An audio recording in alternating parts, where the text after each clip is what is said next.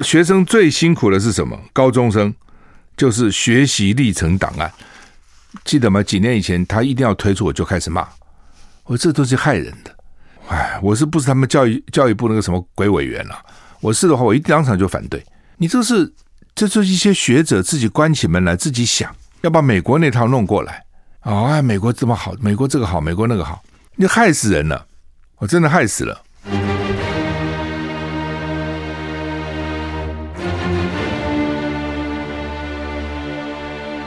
赵少康时间，吃喝玩乐骂，和我一起快意人生。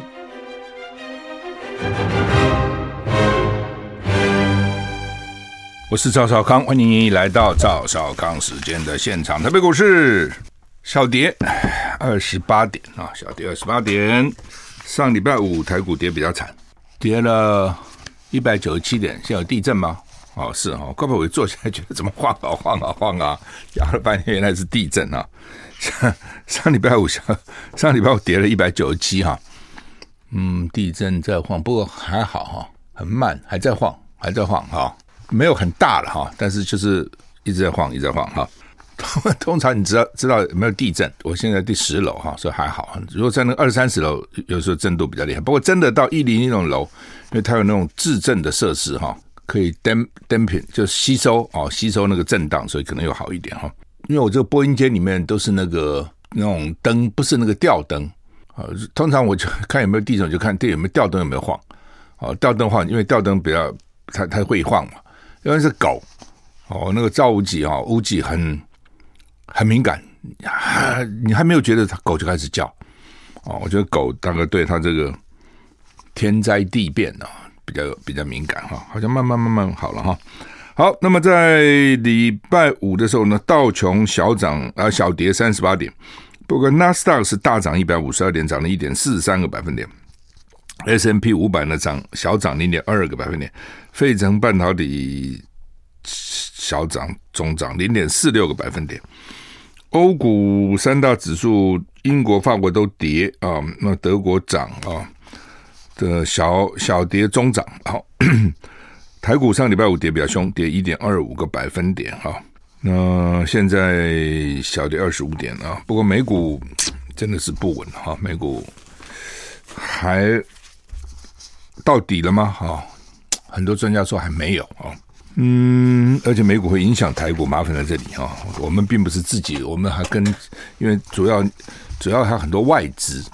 啊，台湾很多的那个高科技产业外资的比例占非常多。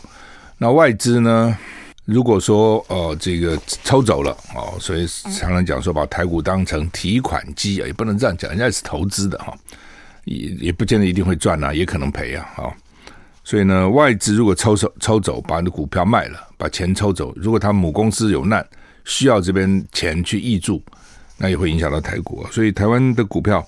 股市其实并不是单独啊靠自己啊，其实大陆的股市啦、美国的股市啦都会影响哈。今天六月二十号啊，明天六月二十一号，那 大部分台湾都是多云到晴了哈，温度都高了哈。北北基哇，今天温度是二十五到三十五度，降雨距离二十到五十。桃竹苗，哎哇，还这么整齐啊！桃竹苗、中彰投、云嘉南。高频都是二十五到三十四度。今天台湾台湾这个天气还真奇异啊，整齐划一，降雨距离都差不多啊。这个桃竹苗百分之十，其他呢大概都是二十啊。宜兰二五到三三度，降雨距离四十趴；花莲二六到三十二度，降雨距离二十趴；台东二七到三四度，降雨十趴；外岛二五到三十一度，降雨距离十到二十。台股，哎呦！可能会涨上来哦，现在只跌三点八七点哈，所以有可能会往上走哈。乌克兰现在去俄罗斯化，严格限制俄罗斯的书籍跟音乐。乌克兰国会通过两项法案，对俄罗斯书书籍和音乐将实施严格限制。自俄罗斯入侵乌克兰以来，政政府当局呢试图去俄罗斯化，打破两国之间剩余的文化联系。英国广播公司，这有点像台湾跟大陆哈。台湾民进党就叫去中国化，乌克兰就去俄国化。不打到现在就去可能来不及了啊！不过当长远是另外一回事情。英国广播公司 BBC 报道，乌克兰国会四百五十个代表里面呢，有三百零三个支持投票通过，禁止在媒体跟公共场所播放某些俄罗斯音乐。这项禁令不是不适合所有的音，不适用所有的俄罗斯音乐啊，但是跟一九九一年，也就是乌克兰宣布独立那年以后，俄罗斯公民创作或演奏的音乐相关。此外呢，曾经谴责俄罗斯入侵乌克兰的艺术家可以申请豁免禁令。啊，法案也将禁止从俄罗斯和白俄罗斯进口书籍，书籍翻译只能以乌克兰语、欧盟官方语或乌克兰本土语言出版。报道指出，许多生活在乌克兰东部跟南部的人跟俄罗斯向来关系密切，他们大多以俄语作为第一语言，但在俄罗斯入侵乌克兰之后，许多乌克兰想要脱离俄罗斯文化。法案通过的禁令将最大限度降低降低乌克兰可能透过音乐接收敌对宣传的风险，并且将增加文化领域中民族音乐产品的数量。禁令适用于一九九一年之后拥有俄罗斯公民身份的音乐家，但乌克兰公民或去世时是乌克兰公民的音乐家除外。这表示柴可夫斯基、肖斯塔高维奇等已故俄罗斯作曲的作品还能够演奏啊。死掉的就不算了了哈，因为俄罗斯的确有很多伟大的音乐家啊，像这个柴可夫斯基，他比较熟嘛哈，那都是哈。那么陈玉香上礼拜接受我访问也说啊，他这个礼拜五吧晚上在国国家音乐厅，以及礼拜六在那个魏武营音音乐厅演奏三首钢琴的这个独奏曲，有一首也就是俄罗斯的这个作曲家哈。这俄罗斯他们的文学啦哈。这音乐啊，嗯，甚至绘画哈、小告哈，其实都蛮厉害的。不过当然，他也有一些哈，像小告好像是犹太籍的俄罗斯人，还是俄罗斯籍的犹太人啊？俄罗斯籍犹太人，犹太人到处去分散在各地嘛哈。所以到底是因为俄罗斯人厉害，还是犹太人厉害，还是两个加起来厉害哈？好，那太平洋高压发威。八个县市高温会飙三十六度哈，气象局表示今天环境还是吹西南风哈，各地上午大多是多云到晴，午后因为热力作用，在大台北东北部地区及各地山区有局局部短暂雷阵雨。吴德荣是说呢，从明天开始到礼拜四，太平洋高压逐渐增强西伸向西部，天气高温炎热，晴朗炎热，要注意防晒了哈。下个礼拜开始，菲律宾东方海面热带扰动几率逐渐提高，所以呢，会变成台风？也差不多了。六月、七月也差不多应该有台风了哈。那叶伦说，川普时代对大陆的关税没有战略意义。美国财政部长叶伦受访时指出，川普政府时代沿用到现在的部部分对大陆关税。已经失去战略目的。总统拜登正在重新审查这些关税，希望降低通货膨胀。美国财政部长叶伦接受美国广播公司 ABC 争论节目本周专访，指出拜登总统正在审查对中国大陆的关税政策。两个人都同意，大陆正在推行一系列不公平贸易实务，而这个问题相当重要。叶伦强调，沿用至今的关税措施有些已经失去战略目的。并且会让消费者成本上升。叶伦在 ABC 的访问中没有列举啊任何具体的关税项目，说我要降这个降那个，没有这样列举，也拒绝透露拜登政府什么时候会宣布最后决定。先前拜登也曾经说过，正在考虑是否降低对大陆的关税，预计最快七月将跟习近平通电话。我想这个可能会变成一个礼物了哈。叶伦说，消费支出跟劳动市场非常强劲。现在甚至可能是战后劳动力市场最强劲的时期。他重申拜登立场，说呢，经济衰退并非不可能避免，但他也承认当前通货膨胀程度高到无法接受，预期经济经济将会放缓。他这个麻烦在哪里？哈，这东西就是说，拜登必须要考虑到他的通货膨胀很严重，但是。他要考虑美国民众的情绪，还有国会议员的情绪和媒体的情绪。这个情绪什么？就是反中，整个美国都反中。那为什么前几年老美对大陆还蛮好的？美国大学的奖学金都给大陆学生，不给台湾学生了，很少给台湾学生。怎么突然变成这样了？哦，这当然一方面，道路自己要检讨，就为什么给人家印象这样子？哦，第二点呢，就是他强了，他的确是比以前强。以前我看你很弱嘛，所以呢，我就资助你，给你点钱，给你点奖学金，拉拉抬一下你，反正也对我没有影响嘛。就看到你强起来，可能还要超过我，我就紧张了。这是另外一个啊、哦，所以不管了啊、原因就不在我们今天讨论之列啊。原因就是就是现象，就是他们反中很强烈。那川普也是利用这种心理去拉抬大陆的关税，有没有用再说。但是至少表示呢，我不怕他，我跟他作对，我修理他。那你拜登如果要 要降低啊、就是把它废除掉了。这个川普的升关税政策，那共和党人会骂你嘛？说你屈服了嘛？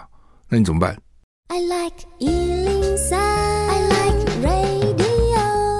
我是赵少康，欢迎你回到赵少康时间的现场。台北股现在台北股市现在跌四十二点啊！刚刚讲哈，这个美国是要给大陆，他原来对大陆进口到美国或者出口到美国的。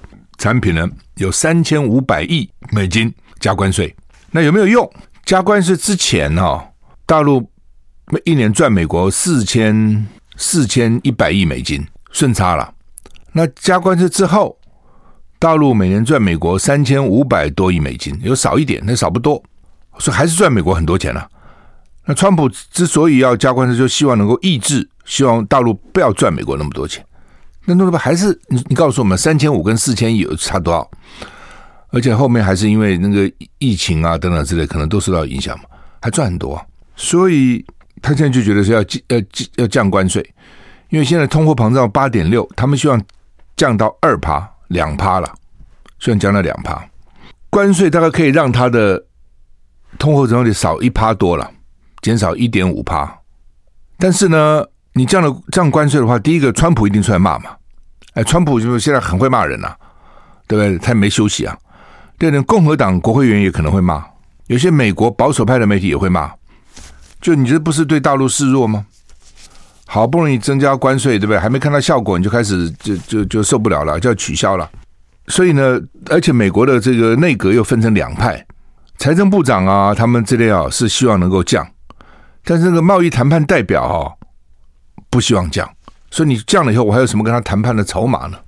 所以他那个里面还有不同意见，哦，不是说大家都看法相同哦。那当然，昨天有朋友说了哈，说美国现在的八点六趴的这个通膨哈，光那个油价大概就占了三点六哦。油在美国人，我讲过很多次，在美国人生活里生活里面是非常重要的，主要不是油重要，主要是汽车重要。所以美国号称叫做汽车王国嘛。因为他都住得很远呐，地方很大嘛，捷运又几乎等于没有嘛，除了纽约，其他地方没有什么捷运呐。旧金山有一点，洛杉矶说才要盖，哦，几乎都没有。所以呢，就开车，开车叫油啊，油涨价了，物价涨不涨你自己说嘛。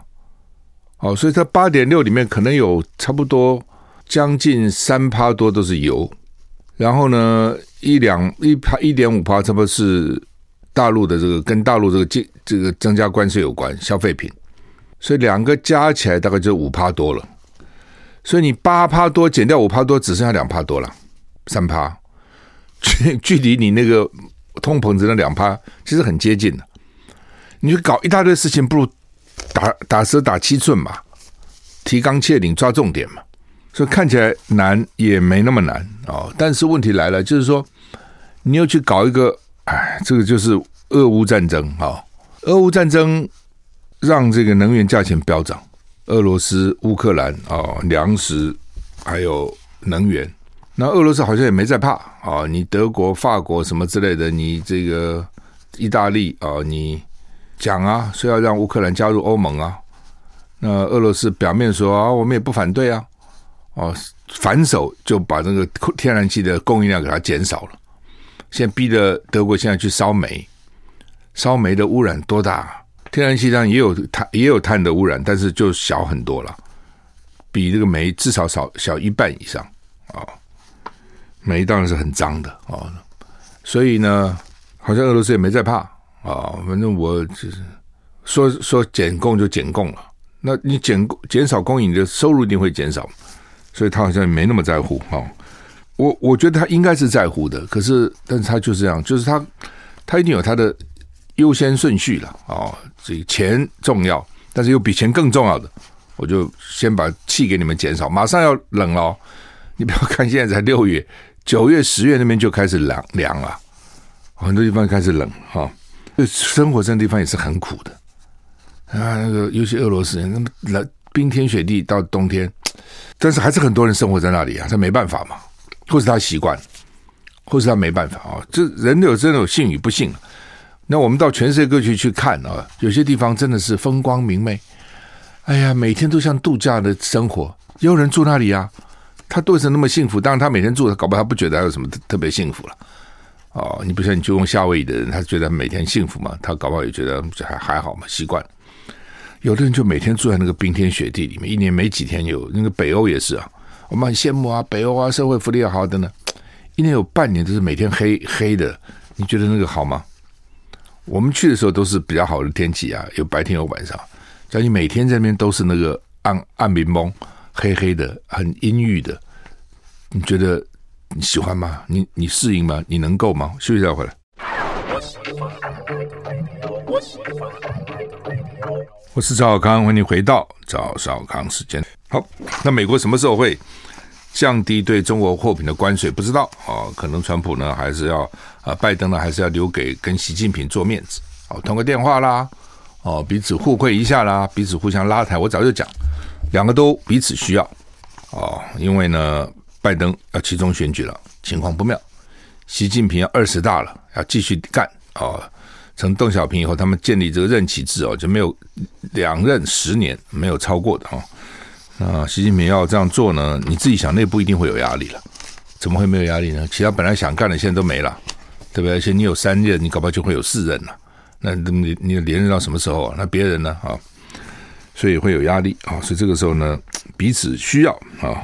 俄军二十四小时不停的炮轰乌东的卢甘斯克州长说呢，为最快情况做好准备。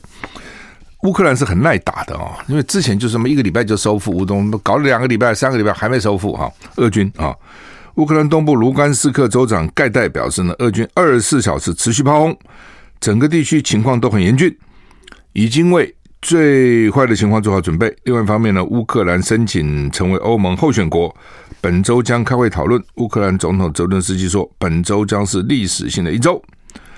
乌克兰武装部队周日指出，乌军在东部城市北顿涅茨克附近击退俄罗斯攻击。俄乌双方最近几周在当地浴血战斗。卢甘斯克州长盖代指出呢，俄罗斯关于已经掌控北顿的这个的宣言。都宣告都是谎言。他证实俄军掌控了城市的大部分，但不是全部。盖德说，包括利西昌斯克在内，整个地区都很严峻。俄军是二十四小时持续炮轰乌军部队阵地。盖代表示，有句话说：“做最做好最坏的打算，最好的状况就会发生。”所以我们要做好准备。他也警告，俄军可能透过切断后援补给道路。造成乌军四面楚歌，利西昌斯克的市区也可能爆发战斗。盖代呼吁呼吁西方尽快提供长城武器支援。乌克兰总统泽伦斯基表示，本周将是历史性的一周，是自一九九一年以来最重要的事件之一。因为本周乌克兰乌克兰将获得是否成为欧盟候选国的答复。泽伦斯基示警。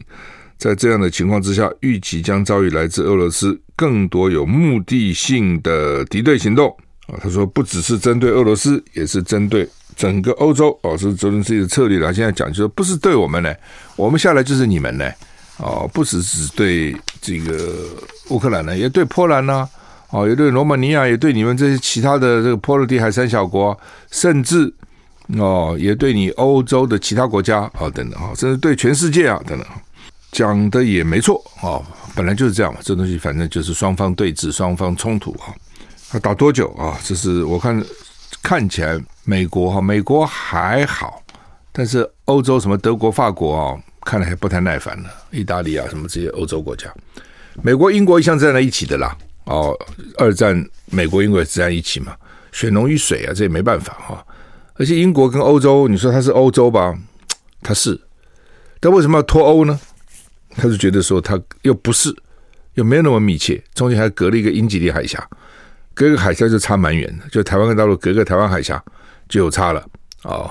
那其他国家都在欧洲大陆嘛，啊、哦，所以英国跟美国搞一起，可能还是还是有那种要乌克兰继续干的这种意愿，其他国家就不一定了、哦。那他们欧洲十国做了民调，除了波兰以外，其他都觉得赶快停吧，赶快停吧，不要再打了。因为当你已经影响到每个人的生活的时候，就很麻烦。哦，讲通货膨胀了，油价啦、天然气等等，当每个人生活都受到影响，就撑不下去了。哦，假如说只影响你不影响我，哦，那也就罢了。所以连我都受到影响了，他就有意见啊。人都是这样啊，这没办法事情，没办法了，就是这样子哈。中国时报头版头叫做“军情局报招考情报员弊案”，因为前局长叫罗德明安排上校辅导口试加分。帮助这个道教总会前理事长的女儿录取啊，这主要是根据监察院的调查报告了。他说，前军情局长罗德明中将，军情局长就是中将啊，在一九零九一百零九年，今天现在多少一百一十一嘛，是吧？一百两年以前，帮助台湾道教总会理事长前理事长谢前理事长之女报考当年度志愿役专业预备军官班啊，就是。不是义务啊，是自愿，就是就是职业军人哈，预备军官班啊。那但是呢，是情报局的啊。一般想到预备军官，都是想到在部队啊，野战部队啊等，他不是情报局，就大概有军职的单位还不小不少，一般搞不清楚啊。在考前指派两个上校辅导，两个上校去辅导这个谢女。考试当天临时提高谢女的口试分数，所以呢，他们说这个破坏国家考试公信力。监察院的军情局提出纠正，军情局呢也这个行政处分。考试拿了八十四分啊，因为他是一百零八年六月从某个大学的日本语文系毕业，日语了。那要考军情局，大概也是要哎，有很多是专门补这种去考政府机关的，因为一旦进去就一辈子了，这也是个大问题。但是就是这样，有什么事情一一一个考试可以一辈子？就算你大学考进，你还得好读书啊。哦，但只有公务员一考进一辈子，所以很多人想考，有好有坏啦。好处是稳定嘛，哦，坏处反正就是稳定嘛，也是啊，哦，就看你你喜欢怎么样。我们这这个不是我们今天要讲的，讲的就是辅导他两个月，第三名成绩不错啊，啊，就考上了。I like 103, I like radio。我是赵少康，欢迎回到赵少康时间的现场。刚刚讲军情局啊。他也没有泄题啦，也很难讲啊，这算不算泄呢？他们说他没泄题，只是给他特别辅导，而且害了一个上女上校，说很优很优秀，留学英国女上校也去辅导，结果呢，现在监察院一查，他他就报退休了，不干了，不当了。女少少校升女少将，女上校升女少将，不是那么容易了。那但是呢，说他离职了啊，退申请退休了，是对情报局的一大损失了。你看，就为了一个因小失大吧，真的是因小失大。为了这个事情啊，搞成两个上校辅导他，说他考了第三名，考上了他的大陆问题与两岸关系研究考最好，考八十四分，他的最高分。但监察院因为调查这个事情，一定有人检举的，或是他内部人检举。监察院约谈的时候呢，说问他一个简单的两岸时事问题测验，那这个谢小姐呢，问他七题，只答对半题。我本来以为说问七题答对一半，不是答对半题，哦，答对半题不是答对一半，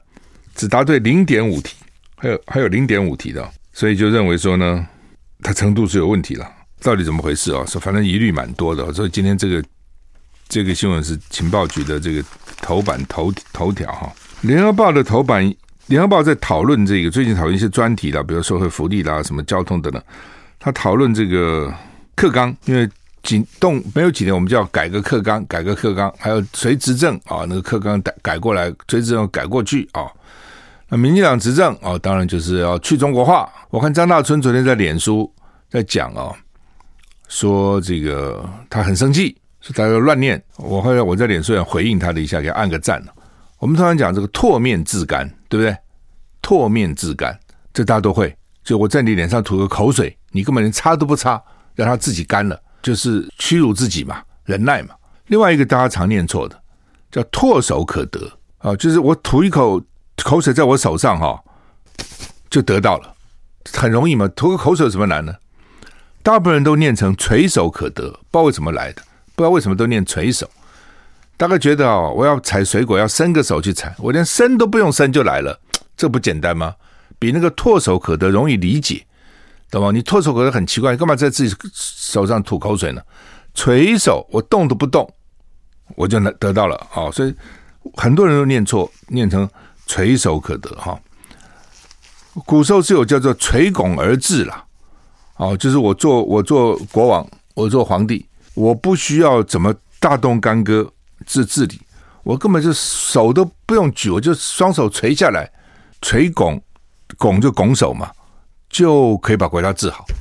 就你不要管太多了，税低小一点啦，徭役少一点啦，不要去扰民啦，啊，法令少一点啦，啊，不要多如牛毛，那是对是扰民的，啊，国家就自然治理好了。这叫垂拱而治，有那是垂，但是呢，通常是讲唾手可得，不是垂手可得哈。反正现在大家也不在乎了，尤其电脑有了以后呢，就乱用一通哦。比如说呢，再见那个再我们知道嘛，对不对？我再来再再来会，很多就把那个再哈写成那个在，我在这里的在哦，怎么写都写成我在，不是我在，是再见那个再啊，再一次哦，再做一次是那个在，我再告诉你是那个在，都写成这个。我在这里的在，好像大家也无所谓。你跟年轻人讲说，哎，那字写说，哎呀，你看得懂就好了啦。也是我看不懂，我怎么跟你讲呢？这是为什么？就是国文程度越来越差嘛。哦，文言文现在几乎也嗯不念多少了。那将来怎么办呢？你讲的什么竞争？你台湾不是只跟自己竞争，你还是要跟两岸竞争哎，还是要跟外国竞争哎。你跟外国竞争，你的英文就要好嘛。你两岸竞争，你中文就要好嘛。你弹出来以后，你那个你的气质、你的水准就差，那你就是就不行嘛。这都重要的，所以为什么国文、英文多重要哈？但是很多时候呢，大家就越来越不重视国文，所以将来一定更糟啊！一定什么成语啊、什么古文啊都不会啊。那这些学生最辛苦的是什么？高中生就是学习历程档案，记得吗？几年以前他一定要推出，我就开始骂，我这都是害人的。哎，我是不是他们教育教育部那个什么鬼委员了、啊？我是的话，我一当场就反对。你这是，这就是一些学者自己关起门来自己想要把美国那套弄过来啊！哎，美国这么好，美国这个好，美国那个好，你害死人了！我真的害死了。学习历程档案，就是你怎么学习呢？说现在哈、现在搞了三年了，这个压力爆表，学生苦死了哦，学生苦死了。然后呢，就是说你除了功课就已经很重了，现在学生要学的东西其实已经很多了。然后呢，你还要搞一堆报告，说呢，很多这个每学期都要写七到八份报告，大学教授看不看也不知道。以前呢，干个什么，就是你考上了，不是考上了，你分数够了，学测嘛，然后呢，你就要去申请几个大学，就看那个分数够了，他都加三倍、加两倍叫你来，你要考试，你要写读书报告，你写一大堆这种鬼东西。你一个高中生，你怎么写读书报告？你怎么知道那个戏里面干嘛嘛？你哪有那么清楚嘛？对不对？还得写。现在更糟，休息一下回来。我是赵少康，欢迎回到赵少康时。刚讲了哈，就是高中生最讨厌的就是这个学习历程哈。美国啊，我刚讲啊，以前就要看那个什么读书计划、读书报告，我就在想，这个高中生他怎么知道你大学学些什么呢？他现在只要把他高中功课弄好就不错了，而且现在学生哈，那个越学越多，你知道吗？因为学问越来越丰富嘛，越多嘛。比如我举个例子，随便举个例子，我们高中时候读生物，就是薄薄几本啊，那生物就这些嘛。但是这这十几二十年来，生物的发现 DNA、RNA 什么东西，遗传什么一大堆爆表啊，很多新的东西要学，跟以前比起来就多得多很多嘛，对吧？以前要念博士，这个你那个也没多少书要念。好好去做研究，你可以自己有一些创建发明。现在光人家已经写好的东西，人家写好的论文，人家找出来的线索，你是读就快读死了。你到了三十岁，你到底读读读读读读，你到底还有多少你的力量去去做自己的发明、自己的创建？人的精力是有限的嘛？哦，因为你要念的东西太多了，跟以前比起来，虽然有电脑的帮忙啊等等，啊，所以一个高中生，你以前我就觉得你要他写什么研究报告，将来到大学的计划什么，我觉得很多他们哪他自己写的，不都是家长、老师，甚至还外面补习班在那边搞吗？你何必呢？你这不就是虚伪主义吗？不是表面功夫吗？你这大学教授在想什么呢？这些大学教授很多真的是很可恶，就是搞在整整这些高中生，也整这些高中老师，整这些学生家长。现在还不够，意犹未尽哦。很多人就讲了，说这个不行，为什么呢？这是临时抱佛脚，因为呢，你已经学测过了嘛，二月就是农历年之前的学测过了。你有资格，我我两三倍通知你来面试啊，写报告，你就临时弄的嘛。我从进了高中那天开始，你就得给我好好做。哎呀，我的天！所以就搞这个学习历程，这是哪一是哪怎么想出来的整人的方式呢？你告诉我，这整人真的整得周周到到，你知道？我就想说，我讲过了啊，我自己念书高一高我都没念，也不能说没念呐，学校月考段考你还去考了。我在搞乐队，吹小喇叭，搞合唱团，很快乐啊。对哦，高三觉得不行了，拼一年就拼了嘛。你要我从高一开始拼呐、啊？你不要我的命吗？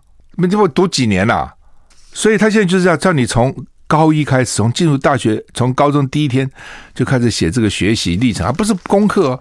我也不知道搞什么，反正就是学生也不知道搞什么，老师也不知道搞什么。他理论上只是要知道你的兴趣啊，你平常做哪些努力啦，你读了哪读了哪些课啦，你有什么感想啦？哦，然后呢，你其他做了哪些事情啦？哦，这些事情将来对你的研究、读大学什么帮助啦？什么？哎呀，我的天哪！你那个大学有什么个了不起啊？对不对？就是就是那些课嘛，你要干嘛？又不是念博士啊，念研究所。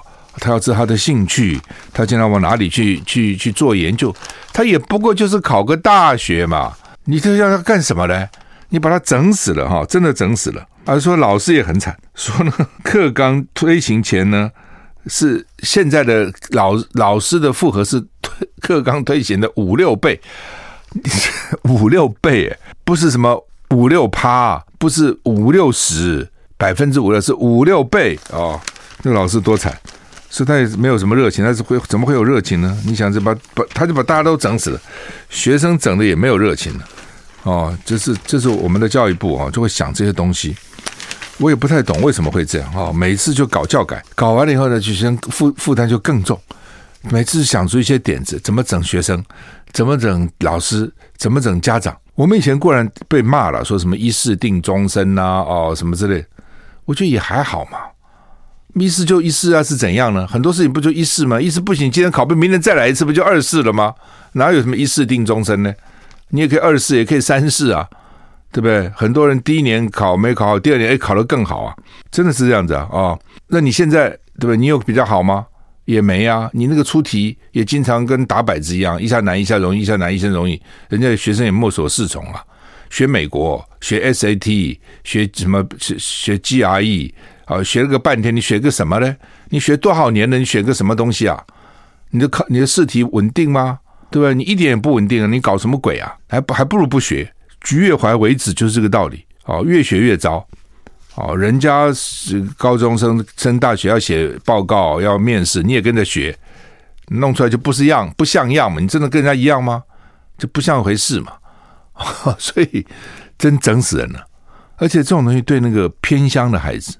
对家长没有受过什么教育的孩子又不公平嘛？以前我就拼就好，我考试考得好就好了。现在不是啊，还写这么一大堆乱七八糟东西。那如果我没有父兄可以问呢？我自己摸索，跟那个有父兄在大都市里面见多识广的比，对不对？虽然他们现在有什么繁星啊，你哎，我告诉你，这差很远呢。你就像我那时候念书，我爸爸、我妈妈，我我也没哥哥姐姐，谁知道怎么留学怎么留啊？我跑到那个南海路，那个什么美国什么教育中心，就是翻资料。那时候还没电脑，翻翻，好也搞不懂什么学校好，学校什么坏，没有人告诉我嘛。那时候有什么 MBA，根本没这个东西。我有的人就他家里厉害的人就去念呐、我们就傻傻的、啊。我最多申请个工业工程啊，对不对？什么学校好，什么学校也不知道啊，不知道美国是私立学校好，为什么私立学校在台湾都是公立学校好？所以我申请都是州立大学，觉得这个比较好啊，根本没有个概念。美国常春藤校通通是私立大学，没有人告诉你，有没有人告诉你，有没有指认你是很重要的？同样的，现在一样嘛，你去写这些乱七八糟报告，假如家长本身，你看我们现在看到很多不错的家长，当时什么书也没念，孩子念书好就好了，现在看起来不行了。家长如果什么都不懂，那小孩子还光靠读书还不行呢，还写这么一大堆报告，对不对？所以哈、我觉得我我常常觉得这些这些教授不知道搞什么鬼，就算整人了就整，好吧？联合报头版头说是风机，就是那个风力发电呐、干扰雷达，干扰战备，还会干扰五 G 啊，因为它主要它的低频等等等。我们现在真的哈、为了他为了干掉核电，为了干掉一个核厂核电厂。他就要到处去种电，你知道吗？上山下海，屋顶全部是这玩意儿哦。这将来还很麻烦呢。你那个太阳能板也不是一辈子可以用哦，经过一个期限不能用了，那丢哪里呢？怎么处理呢？烧也烧不掉哦，埋也这个溶解不了。我们都不看，我们就是解用一个问题来解决一个问题，然后产生一个新的问题，这个就是这样子哈。对战备影响啊，然后呢，对很多东西都会影响的，景观也很难看嘛。你看一排都那个东西，好像上了月球那个地球防卫军一个电影。好吧，我们时间到了，谢谢你的收听，再见。